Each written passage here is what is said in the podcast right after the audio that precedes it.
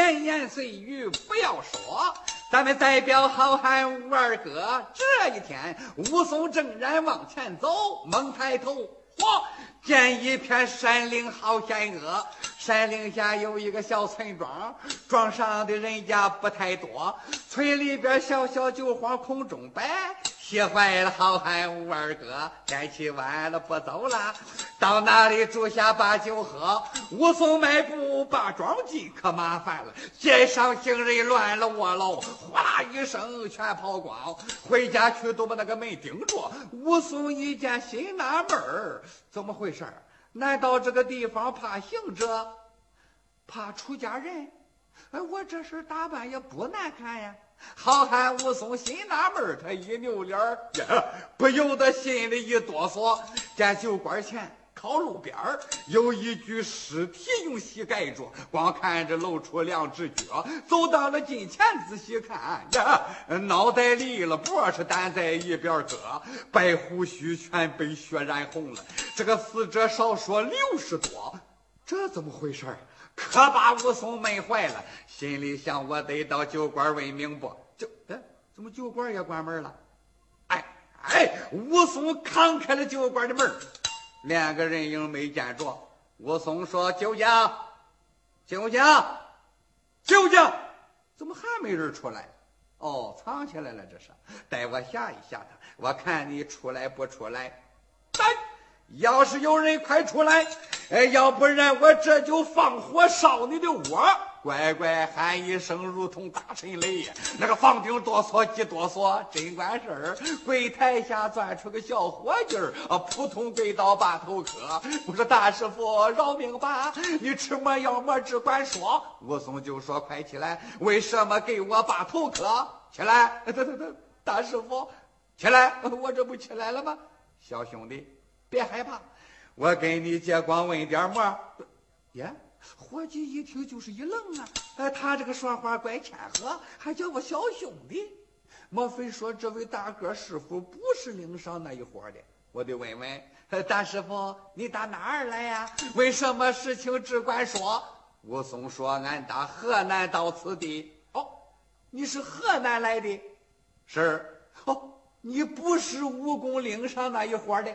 哪个蜈蚣岭啊？就是前边那片山岭。俺不是 大师傅，你怎么不早讲啊？早知道你从河南来，俺何必还把那个门关着？早知你不是那一伙，俺还怕你干什么？武松就说：“哪一伙呀？啊，你这个说话没上我。大师傅，别着急，听听在下对你说。你看见死的那个老头了吧？”武松说：“是啊，什么人杀他？为的么？”你慢慢的听啊，快讲！门外死的是张老汉，呃，他这个名字张有德。张老汉有一个闺女，也姓张。呀，武松说：“你这不是废话吗？”呃，他这个名字叫玉娥。呃，玉娥年长十八岁，论模样，方圆百里数得着。哎，模样好有啥用啊？还不是赚个是非多，害死自己的爹。哎，武松说：“你这叫什么话呀？”哦。模样好就得把他爹害死？那你往下听哎，那不是他爹已经死了吗？真事儿，就因为玉娥长得好，才惊动了蜈蚣岭上那一伙。武松说：“那一伙是什么东西啊？啊，他不是东西，不啊，不是 大师傅，我说出他的姓名行为，你可别害怕。”武松说：“我没那么胆小。说，哎，这个人久闯江湖，名气大，苦功练就的好拳脚。他善使一对鸳鸯剑，两口剑耍的赛风车。他就是武功道人王飞天。哦，武松摆手，你先慢说。他叫什么？武功道人王飞天。”哦，武松闻听明白了啊！想当初，许多人曾经对我说：“说江湖上有一僧一道两个人，武艺高强，性情恶。一个是武功道人王飞天，一个是姓崔的和尚圣铁佛。王飞天在这儿。”好汉武松正琢磨呢，又听伙计接着说：“你别看武功道人他厉害呀，还有个和尚圣铁佛。”哦，武松说：“他也在此地，呃，在这儿呢。这一僧一道占了武功岭啊，成不尽的凶狠，做不完的恶。王飞天最爱抢姑娘，那个圣铁佛专抢婴儿下酒喝。呀，武松闻听大喊战，这两个家伙可真恶，吃活人呐！哎，是啊，他不吃大的，光吃小月孩，受不了。”王飞天最爱抢姑娘啊！打听到了姑娘张玉娥，他今天过武侠的岭啊，抱着个玉娥街上过。张老汉是跌跌撞撞跟着哭，抓住了女儿往回拖。那个武功道人心真狠呐，把老汉一刀抹了脖了。俺听说玉娥姑娘性刚强，到如今呢还不知是死还是活呀！可惜了，天下英雄倒不少，就没有人敢把那两个坏种捉。这个伙计从头至尾讲一遍，却坏了英雄好汉武二哥了。啊，武松气的猛一蹦，哎，王飞天。生铁佛，你两个小子太凶恶了，就仗着那俩功夫好，横行霸道成恶魔。今天恁二爷我来了，定与你见个高低，拼个死活。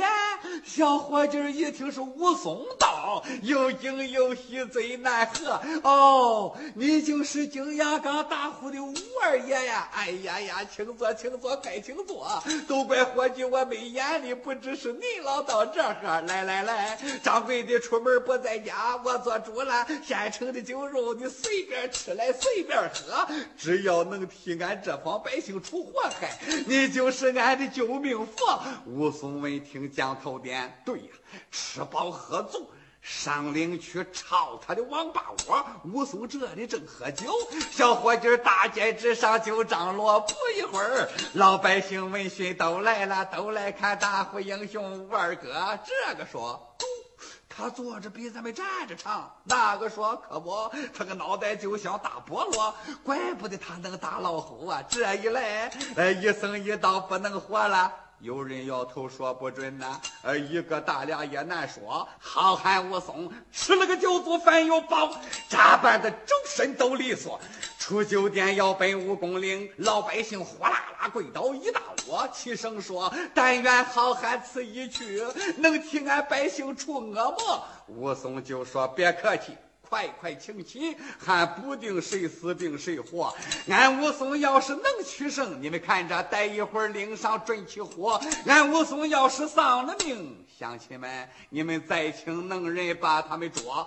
好汉爷，还带人不？武松就说用不着。没武艺去了，白送死。你们单等着起火解狱恶吧。有话长，无话短，咱们简单说。武松就到了半山坡，耳听得。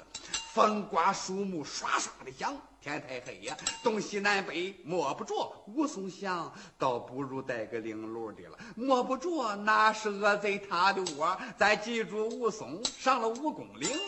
再把那一僧一道说，武功岭上大寺院分的是前后院两座，松柏参天荒草深，阴森森，常年之间无香火。谁还敢到这儿来？王飞天住的是前院，后院里住着圣铁佛。王飞天。抢来了玉娥心高兴，派徒弟去请圣铁佛前院来把那个喜酒喝。不大会儿，徒弟回来了，我说师傅，崔师伯有话对您说。他打听到后山屯有家添了个小，他亲自去取回来喝喜把酒喝，一会儿就回来，让您老稍等片刻。王飞天摆手，知道了，你们去吧，西屋里有酒，随便喝。谢师傅，四个徒弟都走了。王飞天看了看墙角站着的张玉娥，张玉娥誓死不从王飞天呐，被徒弟们捆住俩胳膊。王飞天上前松了绑，笑嘻嘻的把话说：“过来吧，过来吧，陪着道爷把酒喝。俺崔大哥后山去寻下酒的菜了，现如今只有你和我。你要是顺了道爷，我从此后吃馍穿馍咱有馍。”张玉娥性情刚强，高声骂。你个出家人，横行霸道，缺大德！这妈的老道发了火。哦，你敢骂我？看起来还得道爷动手脚。王飞天伸手要抓张玉娥，山底下来了五二哥。